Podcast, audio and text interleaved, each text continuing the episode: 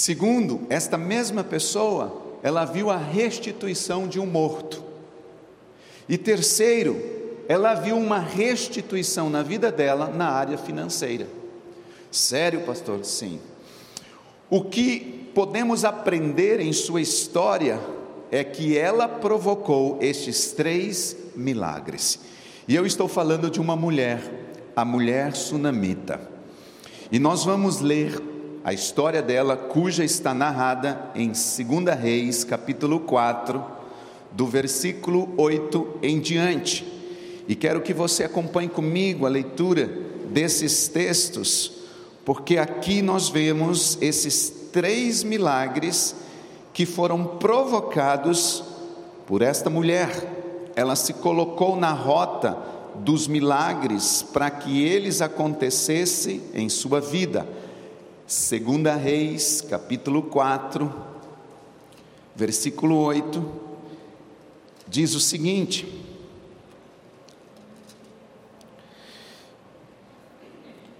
Do versículo 1 ao versículo 7 fala sobre o milagre do, do azeite, mas não da sunamita, de uma, uma mulher que precisava, que estava também com seus filhos para ser vendidos, mas a partir do versículo 8 diz assim: Certo dia Eliseu foi a Sunem, onde uma mulher rica insistiu que ele fosse tomar uma refeição em sua casa.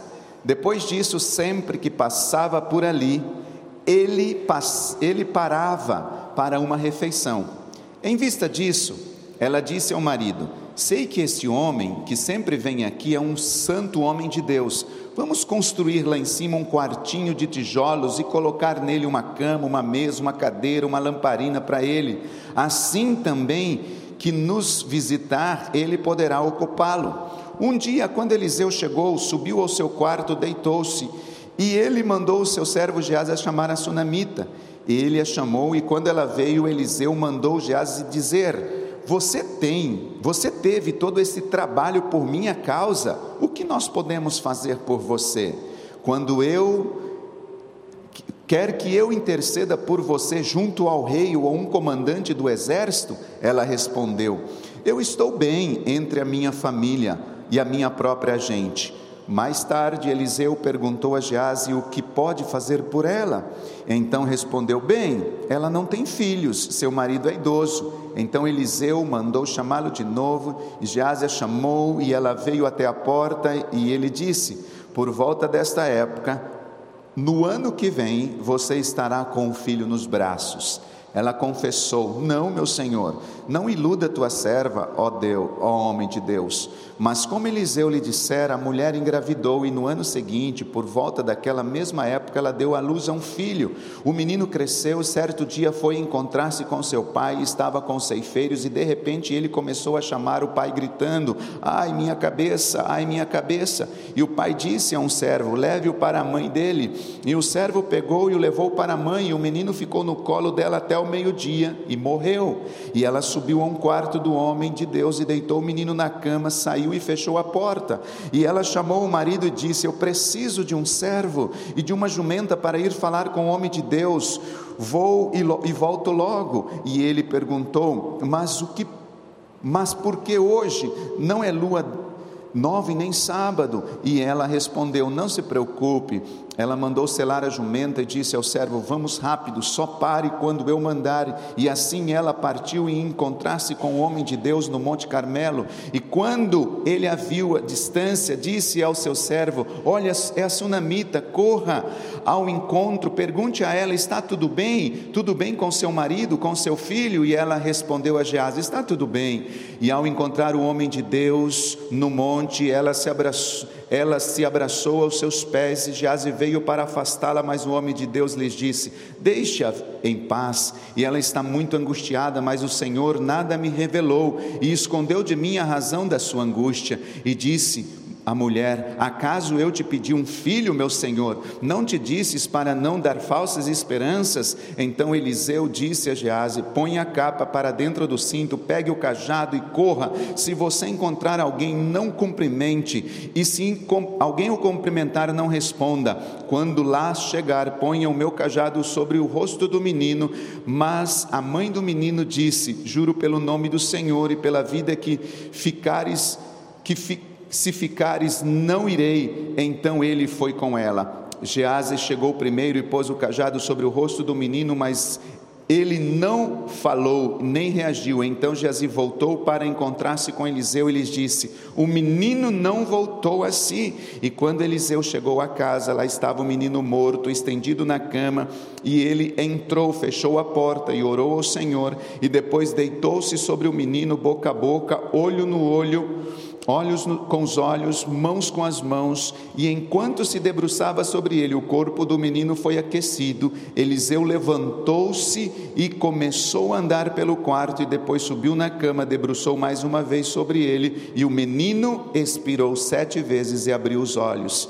Eliseu chamou Geás e mandou chamar a sunamita, e ele obedeceu. E quando ela chegou, Eliseu disse: Pegue seu filho. E ela entrou, prostrou-se a seus pés, curvando-se até o chão, e então pegou o filho e saiu. O segredo de tudo isso, queridos, foi a atitude de ver ou de ser alguém que investia ou que investiu no reino de Deus, ou que investiu num profeta, ou que investiu, que semeou algo. Tudo aqui começou quando ela decidiu trazer para dentro de sua casa Eliseu, o profeta, o homem que tinha em sua boca a palavra de Deus. E aqui nós vemos que ela faz investimentos que, ao meu entender, abriram as portas do sobrenatural sobre a sua casa. E nós vamos entender isso aqui, queridos. Você percebe que essa mulher, ela, ao construir um quarto e mobiliá-lo para receber Eliseu, o que, que aconteceu neste momento? Ela teve que investir recursos, recursos financeiros. E este investimento ele não foi baseado em um interesse particular. Eu disse ainda há pouco, queridos, que durante esses dois, duas, dois domingos nós estamos recebendo palavra e nos preparando para esse culto. E você vai ver que a, o provocar um milagre, o gerar um milagre, faz parte daquilo que eu quero, eu preciso agir. Eu tenho que ter uma ação. E esta mulher faz um investimento, mas o investimento que ela faz não é no interesse particular. Como? A gente sabe, mediante a resposta que ela dá à pergunta, quando Eliseu diz assim: o que é que você quer que eu faça por ti? Haverá alguma coisa que se faça ou que fale ao teu favor ao rei ou a um comandante do exército? Você vê Eliseu perguntando para ela se existia alguma coisa que ele pudesse fazer em seu favor. E a sua resposta foi: Eu habito no meio do meu povo. Ou seja, eu estou satisfeita, eu não necessito de nada, eu não preciso de absolutamente nada. E Eliseu aqui, queridos, você observa que ele não estava querendo neste momento fazer uma troca com ela, porque ela tinha investido em sua vida, ele não estava querendo dar algo pelo que, pelo fato de ter sido abençoada por ela, mas Eliseu sabia que toda semeadura, toda oferta, sempre está associada a uma necessidade. Ou seja, você, mulher, ofertou em minha vida, construindo um quarto, mobiliando esse quarto, há algo que você quer que eu faça por você?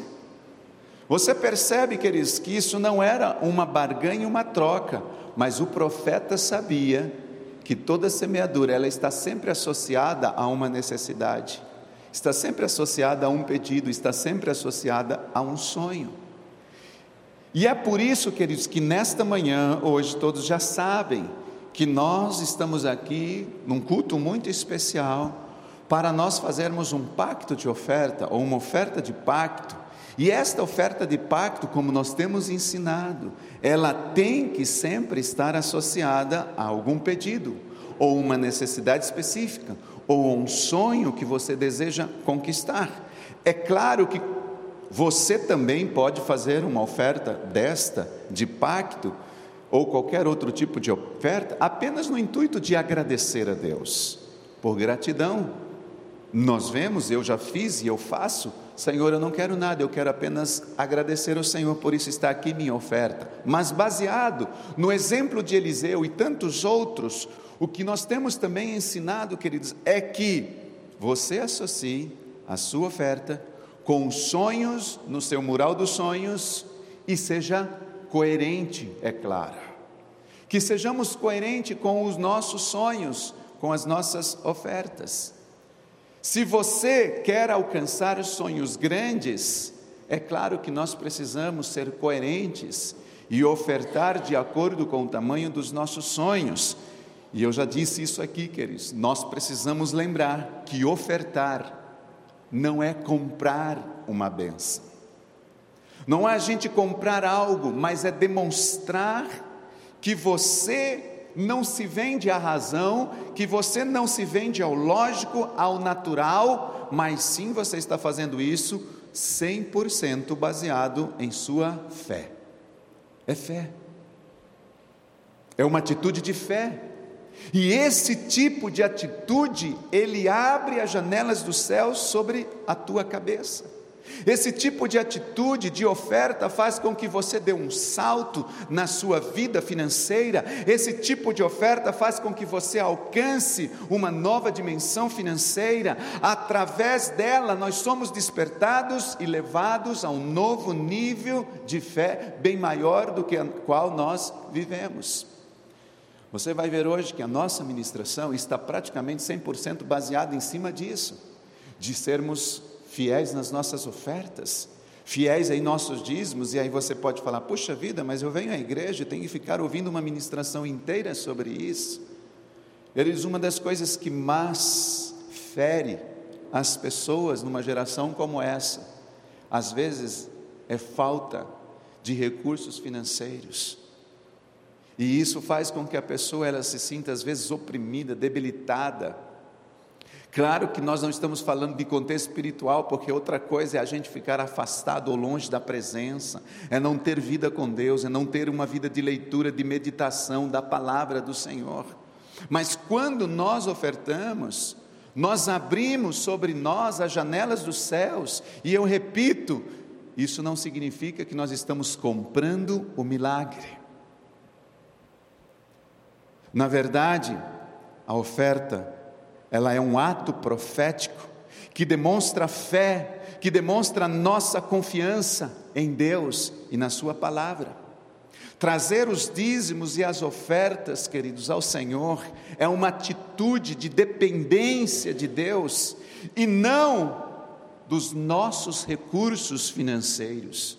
É uma demonstração de confiança do nosso sustento e da nossa suficiência, que tudo vem do Senhor que vem da parte de Deus.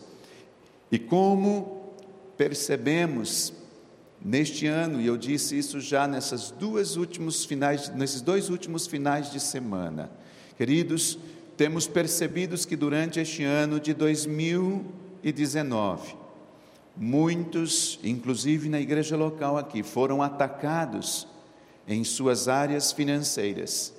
E nós precisamos nos proteger para o próximo ano.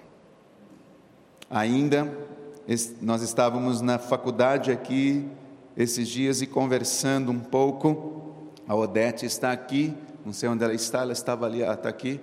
E esses dias a Odete compartilhou conosco que o governo agora, ele deu, como que foi, Odete?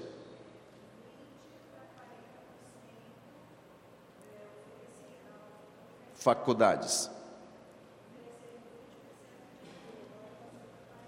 Nosso Brasil, o Estado, o governo, ele oferecia 20% de faculdades no sistema EAD, nas suas universidades. E agora, o sistema do governo passou para 40%, oferecendo as oportunidades de EAD. Isso significa que as oportunidades de EAD aumentaram, só que significa que 20% dos professores universitários vão para a rua. Não vão ser mais professores de suas universidades, vão perder emprego, vão ficar desempregados. Isso significa, queridos, que Embora hoje nós estamos vendo uma economia sendo aquecida, nós estamos vendo o governo trabalhando, desenvolvendo o governo. Aqui está o Valdir. O Valdir comentou comigo que, sequencialmente disso, ele é professor no Senai, numa, num, num conjunto de mais ou menos 70 professores, e em dois dias agora, entre quinta e sexta, foram dispensados só 17 professores, de uma vez. 17 professores. E ele me disse, pastor, depois o diretor ou o professor lá, o responsável, chamou a gente numa sala e disse assim: vocês foram, vocês que ficaram, foram escolhidos a ficar e foram observados nos seus mínimos detalhes. Foi feita uma minuciosa pesquisa para que vocês ficassem. E eu vejo, queridos, que o que protege um homem de Deus como Valdir nesse trabalho é a fidelidade dele com o Senhor. É a fidelidade dele com o Senhor, de ser um dizimista fiel, de ser um ofertante fiel. E vendo, queridos, isso no ano, nesse ano de 2019, nós sabemos, eu não sei você, mas para mim, não foi um ano fácil. Foi um ano que a gente está chegando no final dele, parece que o fôlego está faltando. Eu acredito que todos vocês devem estar ou viver momentos desse jeito. Tivemos vitória, meu Deus, quantas vitórias nós tivemos esse ano, coisas lindas. Claro que nós temos que exaltar ao Senhor pelas grandes conquistas e vitórias maravilhosas que Deus fez. Nós tivemos presenças de homens de Deus nesse ano, nós participamos de eventos, nós tivemos, meu Deus, quantas coisas lindas que Deus nos presenteou, mas que foi um ano difícil, foi, para todos nós. E nós vimos, queridos, que muitos aqui na igreja local foram atacados em suas áreas financeiras. E é por isso que neste dia, a partir de hoje, nós vamos ter uma oportunidade em que toda a igreja seja levada de uma forma coletiva a entrar numa nova dimensão de fé na sua área financeira. É claro que esta não será a nossa única e última oferta que faremos para aquilo que queremos conquistar no próximo ano, mas eu posso lhes garantir como nós ouvimos um testemunho na semana passada do Felipe e da Michele, vocês viram, começou o ano, eles entenderam aquela palavra de serem fiéis nas suas primícias e nas suas ofertas, começaram a fazer aquilo, nunca mais deixaram de entregar as suas primícias, hoje são empresários, estão abrindo a empresa deles, vocês ouviram o testemunho deles aqui na semana passada, pela fidelidade do coração deles, e é claro, queridos, que essa oferta que nós vamos fazer não é a única hoje, mas eu posso lhes garantir, em nome de Jesus, que ela abrirá um novo ciclo de conquista em sua vida. Um novo ciclo.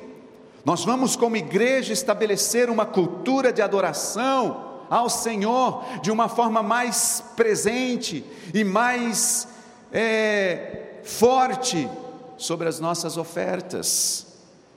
Queridos, eu já mencionei nos dois domingos anteriores e quero reforçar nesta manhã, tão oportuna, que Deus nos proporciona a oportunidade de vivermos um novo tempo de bênçãos sobre as nossas finanças, que, primeiro, o que multiplica as nossas finanças ou as finanças nas nossas vidas são as ofertas de pactos ou os pactos de ofertas que nós fazemos. O dízimo, ele apenas nos protege e cumpre o mandamento. Temos falado isso nesses dois últimos finais de semana. Nós temos dito que os dízimos apenas deixam a gente protegida, guardam nossas finanças contra o devorador, contra os gastos desnecessários, contra tudo aquilo que às vezes vem para roubar as suas finanças, mas o que multiplica as nossas finanças são os pactos de ofertas que nós fazemos. Isso precisa ficar muito claro no nosso coração. Dízimo nos protege, dízimo guarda a sementeira, dízimo faz com que você todo mês continue tendo sua renda, se você seja abençoado, mas o que multiplica, o que faz crescer o seu recurso financeiro são as ofertas de pactos que você faz. São as ofertas que nós colocamos diante do Senhor, no altar do Senhor. E a essa altura eu pergunto: por que que vocês acham que os dízimos e as ofertas agradam a Deus? Porque a Bíblia fala sobre isso. Sabe por quê, queridos? porque são uma demonstração de fé. Os dízimos e as nossas ofertas é uma demonstração de fé, e isso quando ele encontra um coração que crê e age, ele abençoa. Ele abençoa. Se você ver o que está escrito em Hebreus 11, 6, muitos conhecem decor, de fato, a é, sem fé é impossível agradar a Deus, porquanto é necessário que aquele que se aproxima de Deus creia que Ele existe e o torna galardoador dos que o buscam. A fé se manifesta como? Através das nossas atitudes. A fé se manifesta através do nosso agir. Não existe outra possibilidade. Por exemplo, Pedro, quando nós olhamos para a vida desse homem, para que Pedro andasse sobre as águas, o que, que ele teve que fazer? Ele recebeu uma palavra, ele precisou crer nessa palavra, e se ele apenas tivesse crido e ficado em cima do barco, eu pergunto: vocês acham que ele teria caminhado sobre as águas? Não.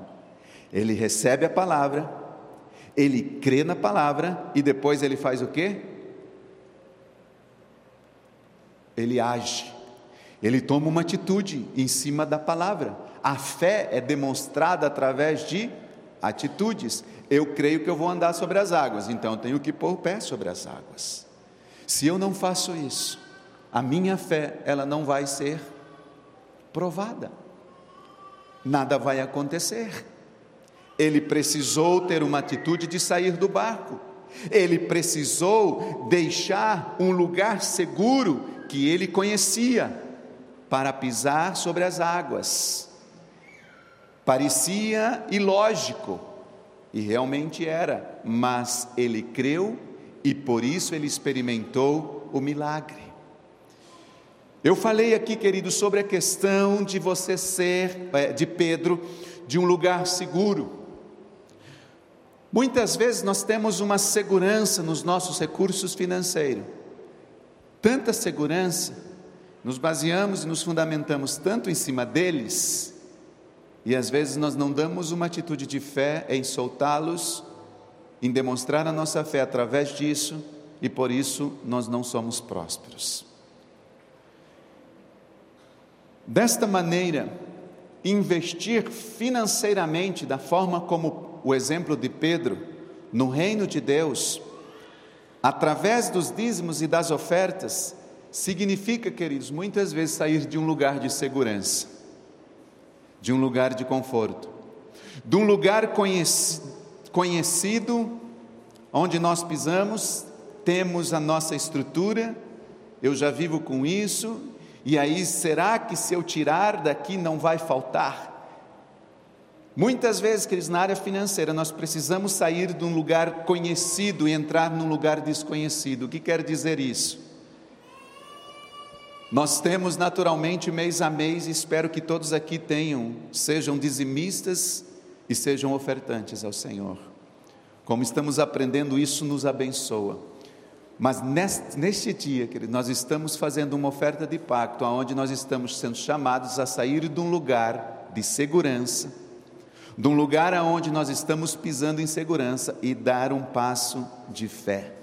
Em outras palavras, queridos, sair de um lugar conhecido e pisar num território celestial, na fé, de ver o cumprimento da palavra a nosso respeito, ser fiel e ir além da nossa razão.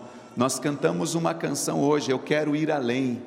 Que você vá além da razão, dizendo assim, mas pastor, eu se eu entregar, vai fazer falta, se eu fizer esse pacto, vai fazer falta. Queridos, é este nível de fé, de sair da razão e entrar no nível sobrenatural, no lugar dos milagres e da unção, é que o milagre acontece. Eu gostaria de convidar a pastora Priscila, eu disse aqui, nós vamos compartilhar, eu gostaria que ela compartilhasse, não sei, dois, um, dois testemunhos nossos. É, este ano, queridos, no começo dele, vocês conhecem, nós fizemos uma oferta de primícias ao Senhor, semeamos o nosso carro, num valor, vocês já sabem, foi dito aqui, de 55 mil reais para o reino de Deus. E muitos outros irmãos aqui fizeram ofertas muito abençoadas no início deste ano, e eu creio que todas essas semeaduras, ela tem nos suprido, ela tem nos guardado, ela tem nos protegido, tem nos abençoado. E eu e a pastora Priscila, queridos, hoje, por exemplo, nós vamos fazer a nossa oferta de pacto. E eu diria para você que a minha oferta de pacto é uma, das, é uma oferta de pacto, como eu disse, muito coerente com aquilo que nós estamos querendo para o próximo ano. Uma oferta extremamente coerente, porque eu sei que quanto mais eu solto, mais Deus me abençoa.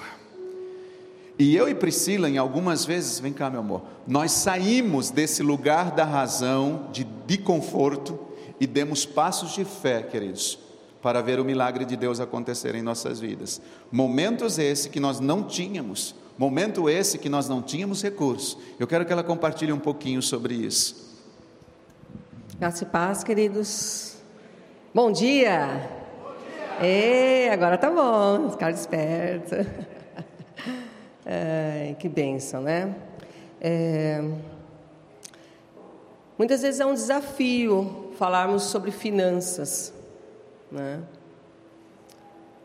Algo que eu vejo assim na minha vida cristã, no decorrer, né, da caminhada cristã, para mim em particular isso não tem sido um desafio, mas sim um aprendizado e realmente um romper. Porque eu vejo algo que, infelizmente, né, isso em geral, não estou falando referente a São José dos Campos de forma nenhuma, mas eu falo nível geral, com exceção de algumas igrejas que pregam somente prosperidade, que vocês sabem, é falta de ética mencionar aqui, não mencionarei de forma nenhuma, mas Deus é um, não é só um Deus da prosperidade, Deus é Deus da prosperidade em todas as áreas da nossa vida, amém? Em tudo. E algo que a gente, pelo menos eu posso dizer por mim, antes mesmo de casar e depois de casada, é, sempre foi algo assim, né, que a gente aprendeu desde muito jovem a ser dizimista fiel, a ser ofertante. E, e claro, dentro da ICGEC, depois com a caminhada com o pastor César, o Senhor vai nos levando a níveis maiores de entrega, né? Níveis que custa, diga custa. É, não que Deus está precisando do nosso dinheiro, Deus não precisa do nosso dinheiro, querido. Deus precisa do teu coração. Agora, onde está o seu coração, ali está o teu tesouro. Aonde está o teu coração, ali está o teu tesouro. E, e algo que eu percebo, né, falo, né, falo que foi um tratar de Deus em minha vida, né, em romper muitas coisas, né. E a gente precisa romper, porque muitas vezes você, quando você é levado a um desafio de pacto, e isso, na verdade, desde a que há muitos anos atrás, né, eu lembro que nós tínhamos um pastor, E ele nos ensinava, final do ano, sempre fazer uma oferta que custasse. Né? E realmente, a gente sempre fez uma oferta sempre que custou. Uma oferta sempre que realmente a gente pensava assim: puxa, eu podia pegar esse dinheiro e fazer isso. Né? Puxa, eu trabalhei tanto, mas eu podia pegar esse dinheiro e fazer uma viagem. Mas eu digo para vocês assim que todos esses pactos que nós fizemos na nossa vida, é, eu, nós colhemos no decorrer dos anos, de várias maneiras. Né? E eu digo para vocês que muitas vezes existe um bombardeio em nossa mente dizendo o seguinte assim, ah, mas Deus não precisa disso, ah, isso é, é demais, não. É, aí que tá. Eu creio que Deus ele se agrada de algo que custa, de, que, que custe da nossa parte. Eu acho muito importante isso. Deus quer ver onde está o seu tesouro. E muitas vezes aquela questão assim, ah, eu não vou ofertar porque eu vou fazer tal coisa. De repente pode abrir mão de fazer tal coisa e realmente ofertar. Realmente fazer uma oferta de pacto. Né? Investir esse dinheiro em um terreno fértil. E esse terreno fértil, acima de tudo, queridos, é o reino de Deus. Amém? Diga, é o reino de Deus. É o reino de Deus. Você não está ofertando na minha vida, você não está ofertando na vida do Rosivaldo, você está ofertando no reino de Deus. E eu creio que tudo que nós fazemos nessa terra tem peso de eternidade. Diga peso de eternidade.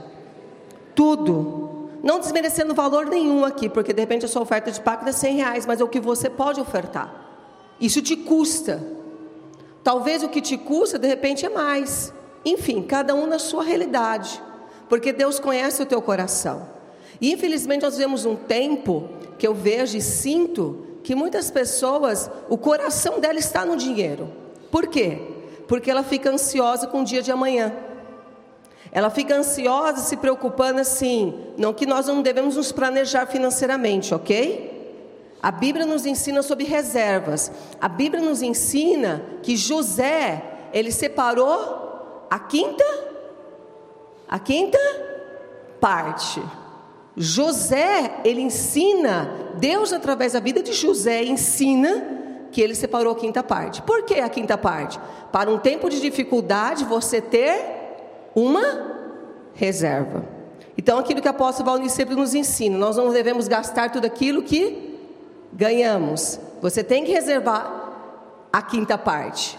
Né? Indiferente, se você vai reservar a quinta parte, mas você tem que reservar algo para o quê? Se acontecer o dia mal, você ter essa reserva. Porque a Bíblia nos ensina também sobre o dia mal. Ensina ou não nos ensina? E nós estamos livres desse dia mal? Jesus diz que nós estamos, nós estamos livres do dia mal? Jesus não diz que nós estamos livres do dia mal.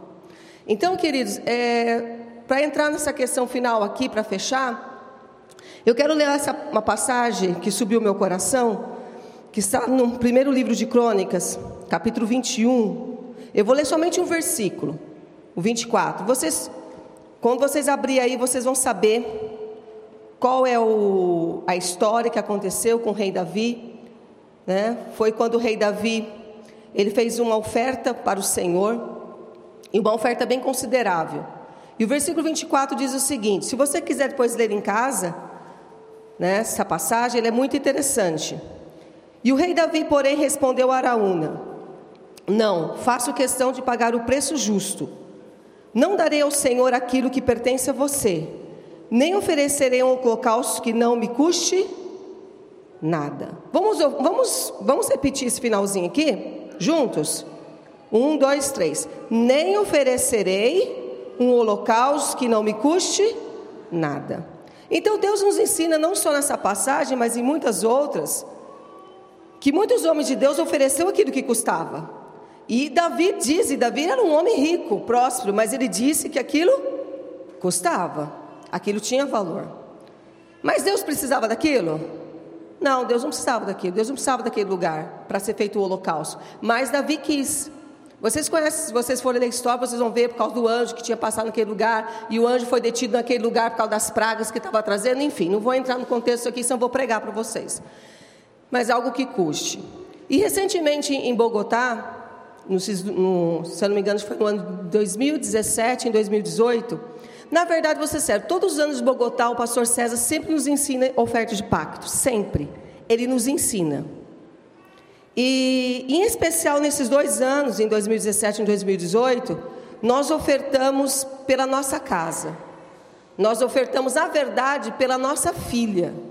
E o pastor César pediu uma oferta pela família.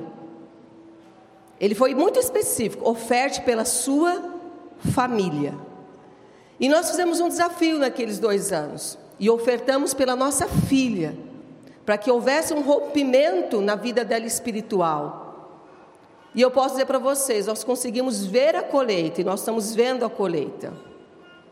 E eu vou ver ainda a colheita, muito mais ainda. Então, queridos, só para fechar aqui, nenhuma oferta que nós fazemos ela é perdida. Né? E muitas vezes a gente acaba ouvindo, vocês acabam ouvindo isso porque eu já ouvi muito isso na minha vida. Ah, você vai dar homem, você vai dar dinheiro para o homem. Não, eu nunca vi dessa forma. Todo investimento que eu fiz na casa de Deus, todo, todo investimento que eu me conheço por gente, eu sempre olhei que eu estou investindo no reino. Eu não estou investindo nos homens. Hoje eu sou uma pastora, mas por muitos anos eu não fui pastora. Por muitos anos eu fui ovelha. Ovelha, como vocês aí. E eu sou ovelha até hoje também ainda. Glória a Deus. Mas eu nunca vi dessa forma. Nunca. E tem pessoas que se frustram porque faz troca com Deus. Ah, eu não vi acontecer. Tá vendo? Foi coisa da alma. Pelo contrário, tudo que nós semeamos no reino de Deus tem colheita. E eu posso dizer para vocês, eu me considero uma pessoa próspera em todas as áreas da minha vida.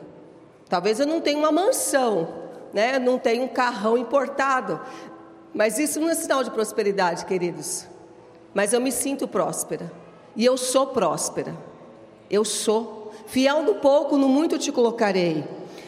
E, e eu vejo essas marcas em nossa vida e nossa casa. Somente em questão de tudo, a oferta dos dízimos, nas ofertas de pacto. Queridos, eu sou uma pessoa muito agraciada. Tudo que nós compramos em nossa casa envelhece, demora para quebrar.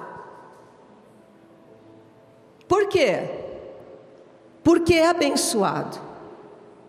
Tudo é abençoado. Eu posso dizer para vocês que eu tenho coisas desde quando eu casei. E eu sou uma pessoa que eu presenteio muito e dou muito. Eu divido tudo que eu tenho. Por quê? Porque eu tenho para dividir. Se eu tenho para dividir, por quê? Porque Deus tem nos dado. As coisas para quebrar em casa é até difícil. E muitas vezes, eu vou ser sincera, é, eu vejo a casa dos meus pais, não estou querendo expor a casa dos meus pais aqui.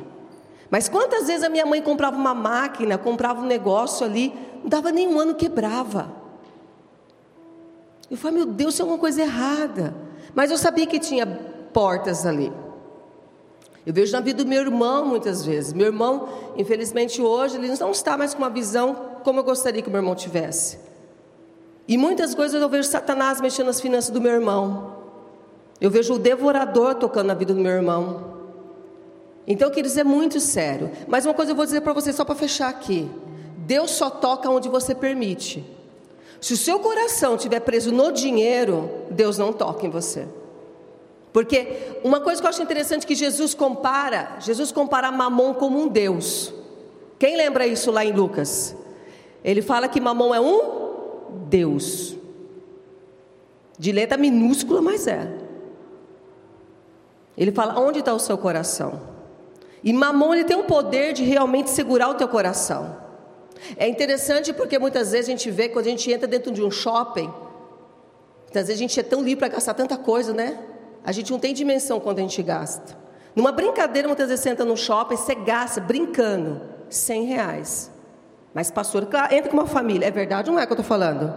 Vocês estão, vocês, se eu estiver mentindo, no mínimo você vai gastar isso.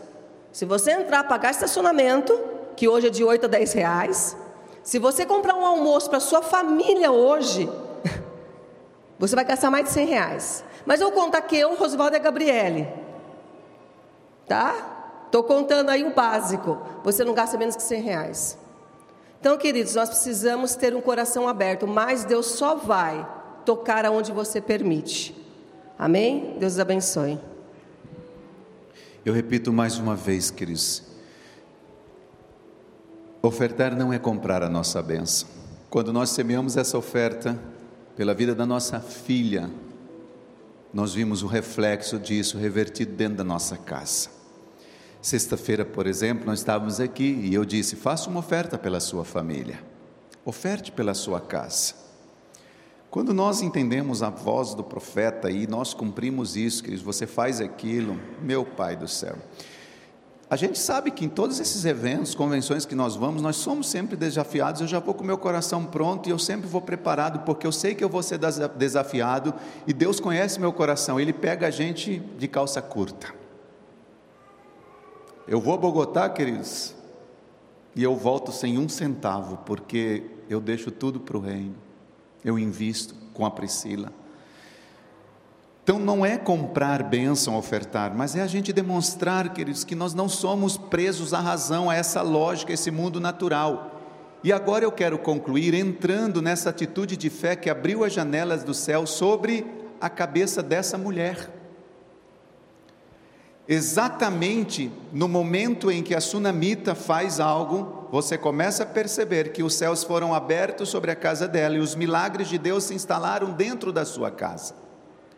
A mulher sunamita, a quem eu chamo de provocadora de milagres, ela é para mim um exemplo de uma pessoa que faz investimentos corretos que produzem milagres extraordinários.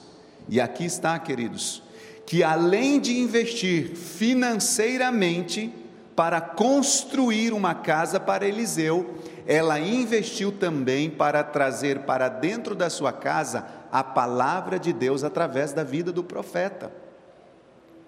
Eliseu, a gente sabe que ele é uma figura da palavra viva de Deus, ele representa a palavra de Deus, ele representa o reino de Deus, e ao perceber isso, o que é que essa mulher faz? Vou trazer o profeta para dentro da minha casa. Eu vou investir na vida desse profeta, eu vou trazer ele para cá, porque eu sei que ele representa a palavra de Deus. Ela disse assim, queridos, no versículo 9 e 10 nós já lemos. E ela disse a seu marido: Vejo que ele passa sempre por nós, e ele é um santo homem de Deus. Façamos-lhes, pois, em cima um quarto, obra de pedreiro, e ponhamos ali uma cama, uma mesa, uma cadeira, um candeeiro, para que quando ele vier, ele fique na nossa casa e ele descanse ali. Olha a visão dessa mulher. Agora, para ela fazer isso, queridos, ela teve que semear, ela teve que investir. Todo investimento baseado na palavra de Deus sempre produz milagres, sempre. Aquela mulher, ela tinha um sonho, e nós vemos qual era o sonho dessa mulher? De ter filho. Por que, que ela tinha esse sonho? Porque ela era estéreo. Ela não podia ter filho.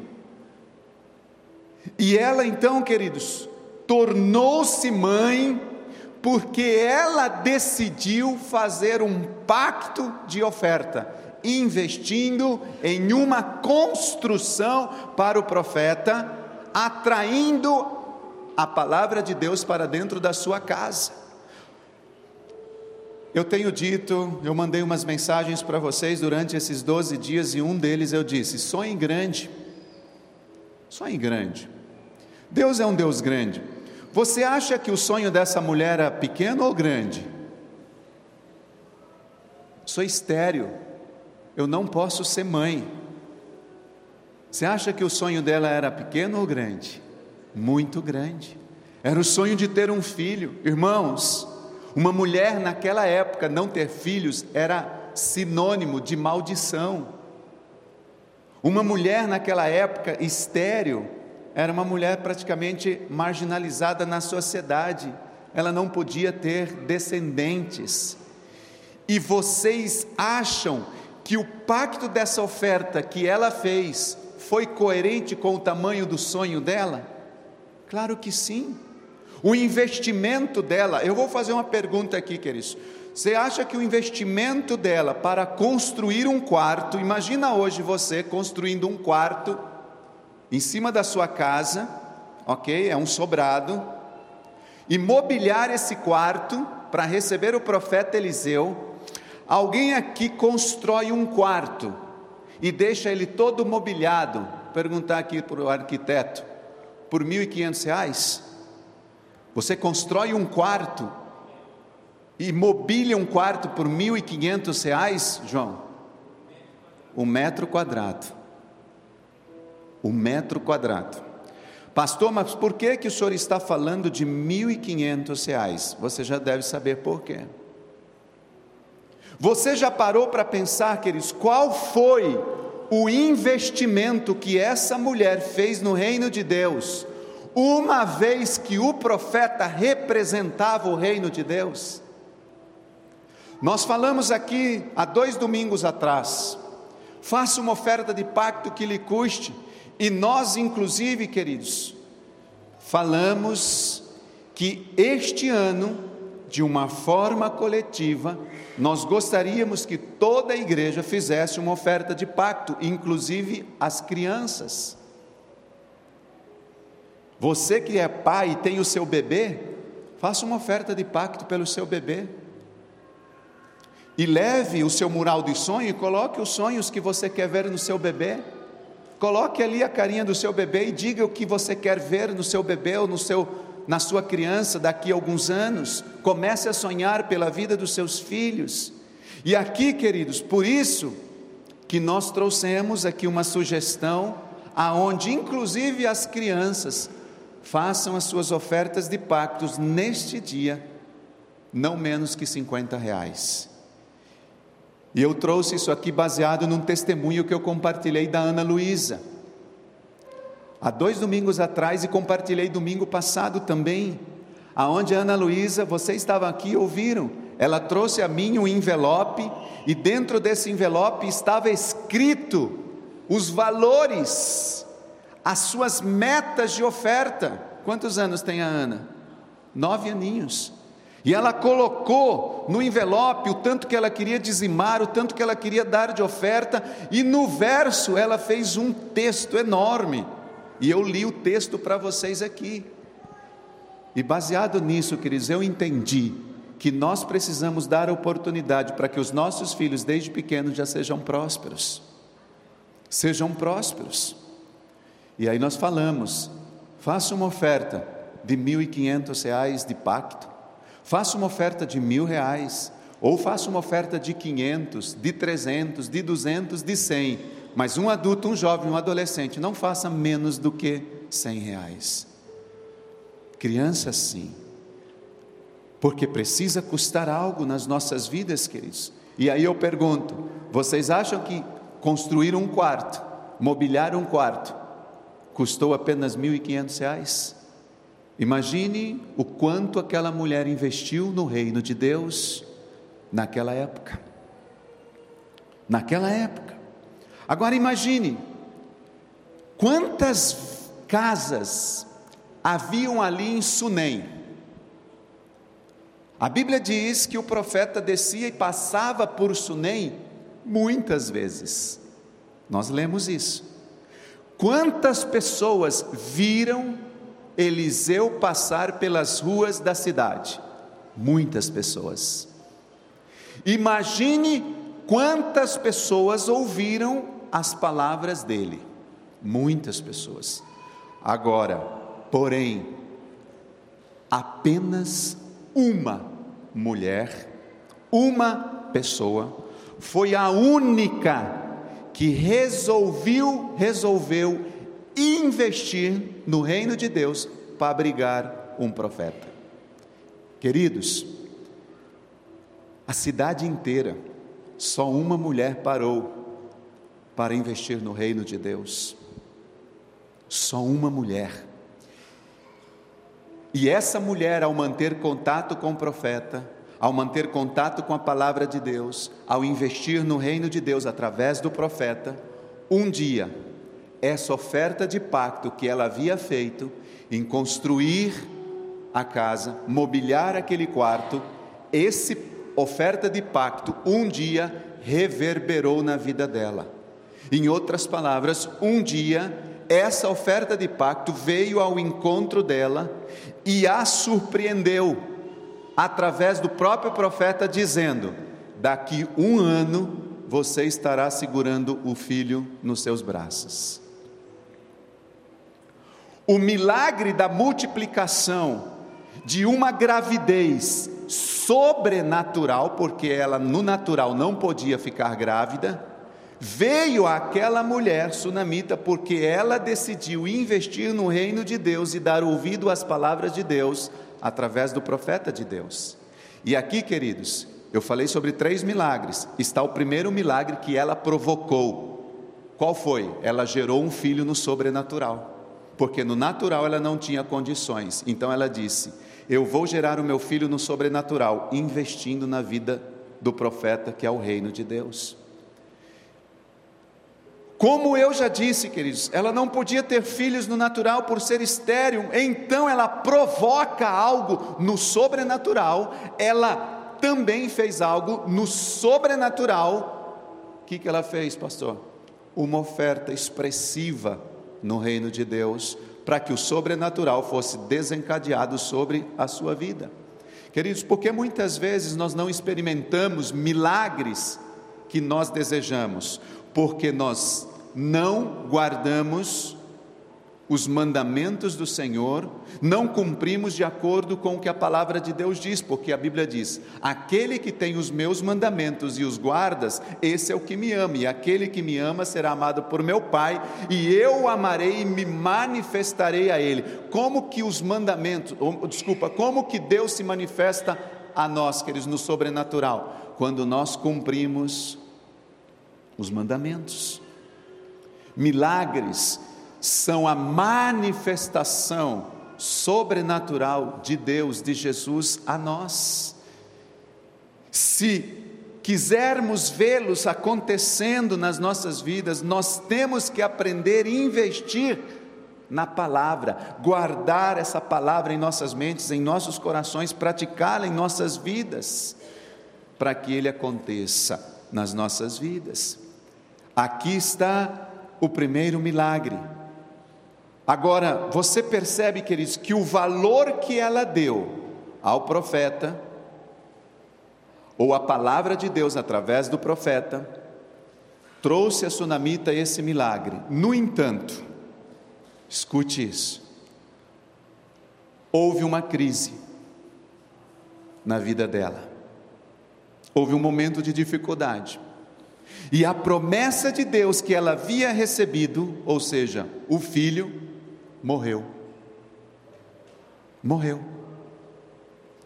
Às vezes, queridos, nós ofertamos, vemos a princípio o milagre e parece que em certo momento o milagre foi embora.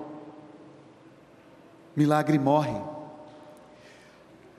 E aqui a atitude que esta mulher toma em meio à crise para provocar o seu segundo milagre impressiona meu coração. O primeiro era gerar um filho no sobrenatural, e o segundo era trazer esse filho de volta à vida. E a atitude dessa mulher me impressiona diante de uma crise, diante de uma dificuldade. E hoje, queridos, se nós não tivermos essa atitude dessa mulher, o que morreu não vai ressuscitar. Às vezes muitas coisas já morreram nas nossas vidas. Em um momento algum, você vê essa mulher fazer uma confissão de morte. Ela nunca confessa que está em crise. Ela nunca confessa que o filho dela morreu, ou seja, ela não diz que o seu filho já havia partido ela se apegou à palavra dada ao profeta e em seu relacionamento com ela, dela com o profeta, com Deus, mesmo após a morte da criança, quando ela é questionada pelo seu marido, dizendo: Vai tudo bem? O que, que ela responde? Vai tudo bem, está tudo bem. Quando Gease chega e pergunta para ela: Vai tudo bem contigo? Vai tudo bem com teu marido? Vai tudo bem com teu filho? O que, que ela responde? Vai tudo bem, mas o filho estava morto. Por que, queridos, ela não se entregou ao desespero, à murmuração, aos questionamentos, por causa de uma palavra que estava guardada dentro do coração dela. Deus me deu o filho. Se ele me deu esse filho, vai ter que viver, porque Deus não é um Deus que mente, que mente com as suas promessas. E por esse motivo, ela chegou até Eliseu, a Bíblia diz que ela prostrou-se com o coração, abraçou os seus pés. Porém, em nenhum momento, aos pés de Eliseu, ela confessa a morte do seu filho, mas a palavra que ela cria é o que sai dos seus lábios. Ela recusou-se a sair daquele lugar onde o profeta estava sem uma resposta de Deus para voltar para sua casa. Bem, a gente sabe que os resultados todos nós já conhecemos. O filho daquela mulher ressuscita. Voltou à vida. Aqui, queridos, está o segundo milagre que esta mulher provocou: a ressurreição de um morto. Repita comigo: milagres são provocados. Primeiro, nós vimos que ela provocou um milagre do filho, fazendo uma semeadura, uma oferta. Segundo, nós vemos que ela absorve a palavra, ela não diz palavra negativa, ela não confessa crise. O nível de relacionamento com Deus e, e a sua palavra de Deus é proporcionada, queridos, a nós, ao nível dos milagres que nós atraímos em nossas vidas, em nossas famílias, em nossas finanças, em nossos ministérios, em nossos discípulos e etc. Ou seja, Quanto mais eu me relaciono com o reino de Deus e a Sua palavra, mais eu terei um nível elevado de milagres nas áreas da minha vida. Não se aparte. A Bíblia diz: da tua boca o livro da lei, antes medita de dia e noite para fazeres tudo o que eu tenho mandado conforme está escrito. E aí diz o versículo: porque então fará prosperar o teu caminho. Teu caminho. E por último, queridos, eu encerro dizendo o seguinte: o terceiro milagre que aconteceu na vida desta mulher, por ela ter aprendido provocar milagres, devido à sua semeadura no reino de Deus, na vida do profeta, foi a restituição da sua vida financeira. E eu quero terminar lendo esses versículos agora que está aí em 2 Reis, capítulo 8. Leia comigo. Olha só o que diz, queridos.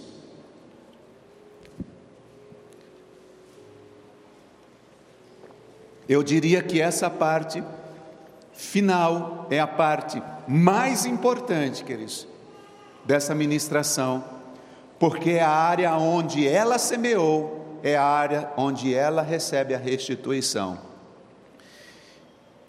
Versículo, 8, versículo 1 diz, na minha Bíblia em cima diz assim: A sunamita recebe de volta sua propriedade. Não sei como diz a sua, mas aqui diz assim. E aí começa dizendo o versículo 1: Eliseu tinha prevenido a mãe do menino que ele havia ressuscitado. Está falando da sunamita. Saia do país com a sua família e vá morar onde puder, pois o Senhor determinou para esta terra uma fome que durará sete anos. Irmãos, olha o que o profeta chegou para a mãe do menino e preveniu a mulher, dizendo assim: mulher, sunamita, nós não sabemos o nome dela, a mãe do menino que havia ressuscitado, pega sua família e vai para uma terra onde o Senhor determinou, porque haverá fome nessa terra por sete anos. Escute isso. A mulher seguiu o conselho do homem de Deus, partiu com a sua família e passou sete anos na terra dos filisteus, dos inimigos.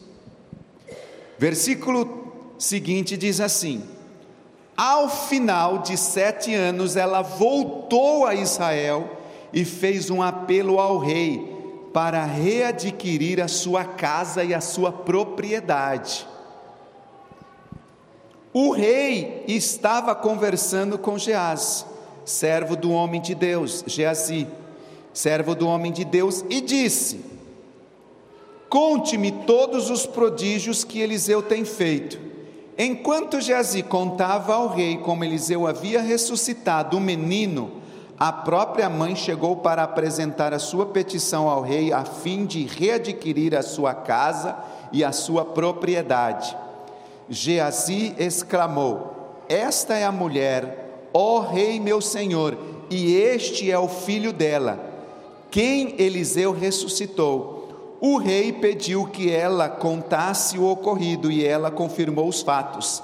Então ele designou um oficial para cuidar do caso dela e lhe ordenou: devolva tudo o que lhe pertencia, inclusive toda a renda das colheitas, desde que ela saiu do país até hoje. Uau!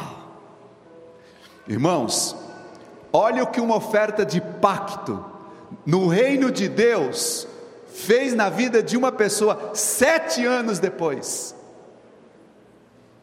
Talvez nós vamos semear, você não vai colher amanhã, mas a sua oferta de pacto vai ficar registrada no céu. Só que ela fez uma oferta grande, a restituição dela foi enorme. Irmãos, ela, se você ler no capítulo 4, começa lendo assim: Uma mulher de Sunem rica, diz que ela era rica, ela tinha muitos bens e propriedade, tinha muito dinheiro. Quando ela tinha esse dinheiro, esse recurso, ela não segurou, ela investiu no reino de Deus. Não seja mesquinho, irmãos e irmãs, para investir no reino porque a oferta de pacto te protege, te guarda. E essa mulher investiu, só que o filho nasceu, o filho morreu, e chegou um momento que aquela terra onde ela morava começou a passar fome. E ela teve que ouvir a voz do profeta dizendo: Não fica aqui, vai morar em outro lugar onde Deus te ordenar. E ela foi viver com os filisteus. Enquanto ela estava lá, tudo que ela tinha foi saqueado, foi perdido. Ela perdeu tudo, irmãos. Aquela mulher rica, que tinha semeado, feito uma oferta de pacto, uma casa para o profeta, investido no reino de Deus, ela perdeu tudo, ela ficou sem nada, porque sete anos de fome acabou tudo que havia naquela região. Aí ela volta, sete anos depois e quando ela chega ali, Geazi pega aquela mulher e diz: Olha, Eliseu vai junto e fala: oh, Essa aqui é a mulher que investiu na minha vida, essa é a mulher que investiu no reino de Deus. Sabe como acontece, queridos? Quando você oferta, chega um anjo lá no trono de Deus e diz assim: Esse aqui ó, é o Zé Roberto que investiu no reino de Deus. Senhor, ele passou por uma crise, mas ele está aqui de novo. Ele fez uma oferta de pacto. Essa oferta de pacto está registrada. O que, que a gente pode fazer pela vida dele? A Bíblia diz, irmãos, que ela recebeu de volta tudo o que ela tinha e ainda sete anos de restituição de recursos que ela não havia recebido, ela recebeu. Por quê, pastor? Por causa de uma oferta de pacto. Irmãos, isso é provocar milagres. Provocar milagres. E agora, indo para o nosso momento final, durante os doze primeiros dias deste mês de dezembro, nós estivemos gerando, pega para mim aqui, Valdir, por favor, esse um, um desse mural dos sonhos aqui, por gentileza. Nós estivemos gerando e buscando os sonhos de Deus em nossas vidas, obrigado, durante esses doze primeiros dias.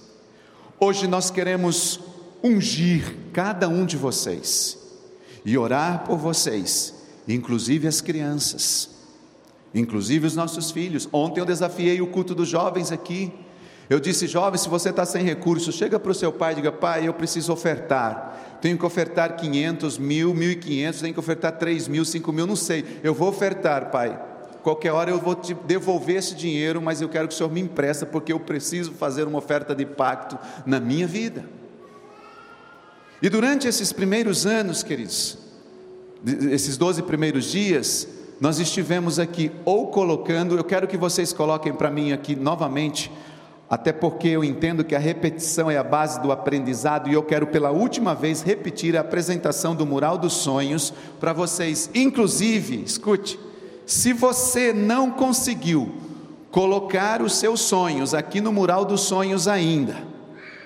Mesmo que a gente vá hoje ungir e orar você por você, meu conselho é o seguinte: que você continue colocando os seus sonhos no mural dos sonhos até o dia 31 do 12. Data limite. Como eu já coloquei, você pode escrever sobre as cinco prioridades da nossa vida, no contexto espiritual, no contexto pessoal, nesse contexto é, familiar, ministerial e profissional secular. Pastor, eu não consigo escrever. Colhe um desenho, colhe uma foto, como eu fiz. O meu mural dos sonhos é aquilo que você já viu. E seja específico. Não coloque muitos, coloque um. Se quiser pôr mais, pode, mas estava assistindo uma reunião de, de, de líderes, dos nossos líderes, e aí saiu um assunto onde dizendo assim: os jovens, parece, a, a, a Natália falou, os jovens não sonham mais, que difícil. A irmã Carminha estava na, na sala e disse assim: Gente, eu tenho mais de 100 sonhos para o ano que vem. Quantos anos a irmã Carminha tem, vocês acham? Hã? Uns 25. Com a idade dela, ela disse: Eu tenho mais de 100 sonhos, pastor, para 2020. Disse: Uau, não importa a quantidade, corra atrás dos seus sonhos, mas se você vai por um, coloque ele aqui no mural dos sonhos. E como nós, queridos, vimos hoje, os milagres eles não acontecem por acaso. Eles são sempre resultados de uma semeadura de fé, de obediência por parte daqueles que buscam a Deus. É por isso que neste ano nós estamos aqui, queridos, associando a nossa oferta de pacto com os sonhos que nós escrevemos ou colocamos no nosso mural dos sonhos. E eu quero fazer algumas observações nesse momento, queridos. Pastor, mesmo sabendo deste culto, infelizmente eu esqueci de trazer dinheiro. Não tem problema, faça um cheque. Pastor, eu esqueci o cheque. Não tem problema, passe um cartão de débito ou um cartão de crédito. Inclusive, se você quiser, pode parcelar. Pastor, eu esqueci meus cartões de débito e meus cartões de crédito. Não tem problema, faça no próximo domingo. Pastor, é, e se eu esquecer no próximo domingo? Não tem problema, faça no 20, dia 29. E se eu esquecer dia 29? Faça no dia 31. O importante é que você faça essa oferta de pacto neste mês de dezembro. Faça essa oferta de pacto. Faça essa oferta. Quero desafiá-los, queridos, como igreja, num contexto coletivo, para que a gente entre no novo nível de fé, no novo nível de prosperidade nas nossas vidas. Como eu já disse, na semana passada nós ouvimos um testemunho do Felipe e da Michele, hoje empresários, porque entenderam o princípio da oferta de primícias juntamente com outros tipos de oferta. E eu quero orar por vocês já já, mas antes hoje, eu disse que nós haveríamos de ouvir pelo menos dois testemunhos durante esses dias. Ouvimos um semana passada, nós vamos ouvir um outro hoje. Eu gostaria de convidar aqui a irmã Adriana, que vai compartilhar conosco um testemunho do que Deus fez na vida dela durante este ano, por ela também ser uma pessoa que entendeu estes princípios de ser ofertante. Nós vamos ouvir esse, essa, esse testemunho e logo depois nós queremos orar por cada um aqui neste lugar. Graça e paz, igreja. Hoje eu escrevi para não me confundir. É, no início do ano, fiz uma oferta no culto das primícias e fui vendo aos poucos minha vida financeira sendo transformada. Como sabem, sou confeiteira, Parcerias comerciais que foram desfeitas sendo renovadas. Em 2018, que foi o ano de portas abertas, eu orava pedindo a Deus que abrisse as portas para o meu negócio, para a arte e sabor. E falava: Senhor, Obrigada pelas clientes que o Senhor e que o Senhor as multiplique. Sem saber, eu profetizava os dez vezes mais. Eu sempre quis ter um celular só para clientes, mas no momento não podia comprar. Uma amiga me falou que a irmã estava vendendo um celular de dois chips. Então entrei em contato e fechei o negócio. E ainda pude pagar em duas vezes.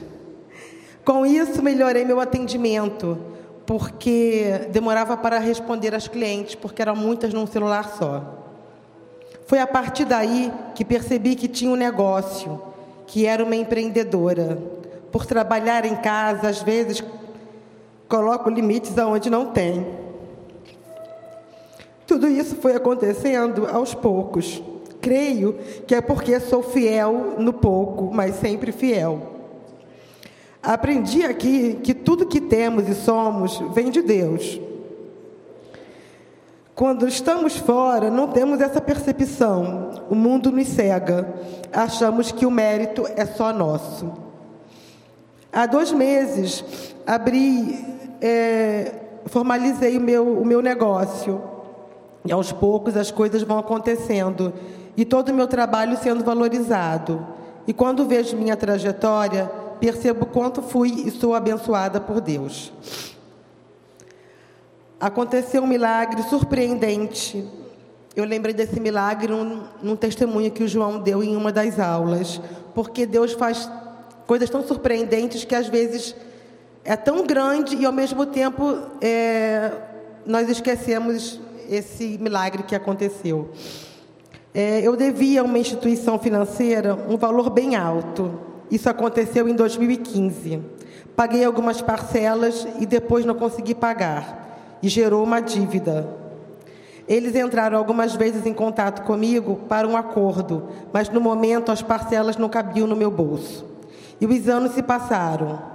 Há uns quatro meses, recebi um e-mail dessa empresa oferecendo um valor para quitação da dívida. Era tão incrível o valor que não acreditei. Achei que era golpe. Entrei em contato com a empresa para saber se era verdade, e era. Gente, um exemplo. Vamos supor, eu devia 5 mil e o boleto para quitação era de 50 reais. Agradeci muito a Deus e prometi sempre honrar os meus dízimos e ofertas. Uma coisa que eu não tinha e hoje tenho é paz. Poder colocar a cabeça no travesseiro e dormir não tem preço. Eu vivia na escuridão e na opressão onde eu não era nada nem ninguém. E o amor de Deus me transformou. Hoje sou filha por direito de criação e por direito de redenção. E nesse caminho também Deus colocou uns anjos, é, que sabe como mesmo no ramo do Felipe, para ter uma confeitaria precisa de é, utensílios, né? E conforme as encomendas vão crescendo, as coisas têm que crescer junto, mas nem sempre eu posso comprar as coisas. Então, dois anjos chamados irmãos, ano passado no Natal me presentearam com uma panela que faz, que mexe o brigadeiro sozinha. Enquanto isso, eu posso fazer outras coisas. E esse ano meu irmão também me presenteou com um forno que eu usava o fogão de casa. Assim, do nada, ele me ligou e perguntou, me mandou uma foto de um forno no WhatsApp e perguntou: esse, esse serve para você? Eu falei: claro, ainda não é o que eu quero, mas é o, no momento ele está me suprindo as necessidades. E também os irmãos Rubens e Odete é, me emprestaram um freezer que eles não estavam usando para eu poder armazenar as coisas que, que eu faço, que estava eu já tenho um, mas não estava dando. Então, assim, Deus tem me surpreendido. É, aos poucos, você sente essa transformação na minha vida, porque eu passei por muitos, muitos anos, eu passei, antes de conhecer Jesus, é, por muitas dificuldades financeiras, e hoje eu estou me reerguendo. Então, a pessoa que eu era e a pessoa que eu sou hoje, eu, eu tenho que agradecer a Deus, à igreja, que por, por eu estar aqui, às vezes eu converso com Deus e falo, Senhor, por que eu não te conheci antes? Eu acho que muitas, muitas coisas teriam sido diferentes, muitas dificuldades eu não teria passado. Mas tudo é no tempo de Deus, tinha que ser agora, esse era o momento. Então, deixa eu só pegar um versículo.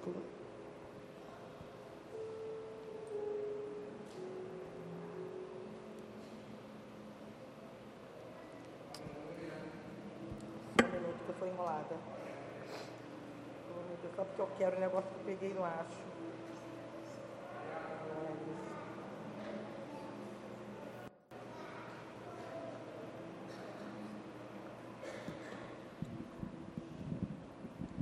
Tiago 1, 2 ao 3. Meus irmãos, sintam-se felizes quando passarem por todo tipo de aflições, pois vocês sabem que quando a sua fé vence essas provações, ela produz perseverança.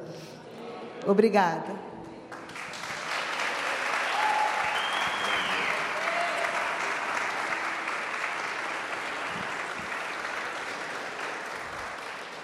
Imaginem, se converteu há pouco tempo, com muitas com dívidas, problemas. Ela tem três filhos, sozinha. E o que, que acontece, queridos, nessa questão? Entende o princípio de ser ofertante. Resumindo, não sei se vocês compreenderam, faz dois meses que ela abriu a empresa dela, ela é empresária agora. Empresária. Isso aqui é muito verdadeiro, queridos. Esses princípios de nós sermos fiéis nas nossas ofertas, nos nossos dízimos, isso é muito verdadeiro. Amém? Todos já viram isso. Faça dessa forma. Trabalhe nesse ano durante os mural dos seus sonhos, queridos, nas cinco prioridades da sua vida, a questão de nível espiritual. Coloque os seus sonhos aí, nível pessoal, a nível familiar, ministerial. Nós trouxemos aqui alguns exemplos, não vou ficar lendo todos, mas tem exemplos de você colocar diante do Senhor desses se você não colocou, faça isso. Você vai ver Deus agir na sua vida de uma forma sobrenatural. Como eu mostrei aqui, eu fiz o meu. Coloquei uma foto, a foto para mim diz tudo ali. Meu tempo com o Senhor, meus exercícios físicos, que eu preciso cuidar da minha saúde, tempo com a minha família, né? estar também com a igreja, dez vezes mais, crescendo, rompendo e também tenho sonhos de abrir algo para mim. Enfim, queridos, ore, busque de Deus. Eu gostaria que você se colocasse de pé nesta hora, por favor.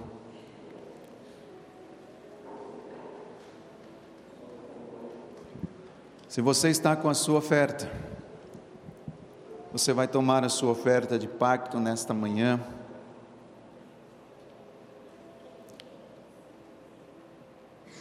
Nós vamos orar. Gostaria de convidar a pastora Priscila. Se há alguém aqui que não pegou o seu mural dos sonhos a essa altura, pode pegar ainda hoje. Você pode levar o seu mural do sonho para que este ano você esteja orando, gerando por ele. Se você fez uma oferta de pacto particular, se você fez uma oferta de pacto pela sua família, como casal, como filhos, não importa. Como eu disse, queridos, se você não trouxe o recurso, tem o cartão ali atrás. Você pode passar seu cartão de débito, seu cartão de crédito. Mas desafie você mesmo. Faça uma oferta de pacto que lhe custe, porque ela vai preservar você, vai guardar você. Eu quero ungir todos vocês nesta manhã e fazer essa oração daqui a pouco por essa oferta e declarar que vai ser algo muito poderoso sobre a sua vida. Essa oferta de pacto vai ser algo que vai mudar a sua vida financeira. Você crê nisso?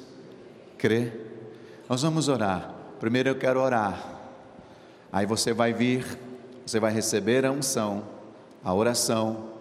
Quero ungir o seu envelope e depois você deposita ele no gasofilácio. Amém? Pai, em nome do Senhor Jesus, aqui está a nossa semente, nossa oferta de pacto nesta manhã, a qual nós colocamos diante do Senhor, do seu altar e oferecemos a Ti, Senhor. Oh, meu Pai, baseado numa palavra a qual nós ouvimos hoje, cremos que essa oferta, Senhor, ela provoca milagre nas nossas vidas. Atitudes de fé faz com que os milagres sejam provocados em nossas vidas.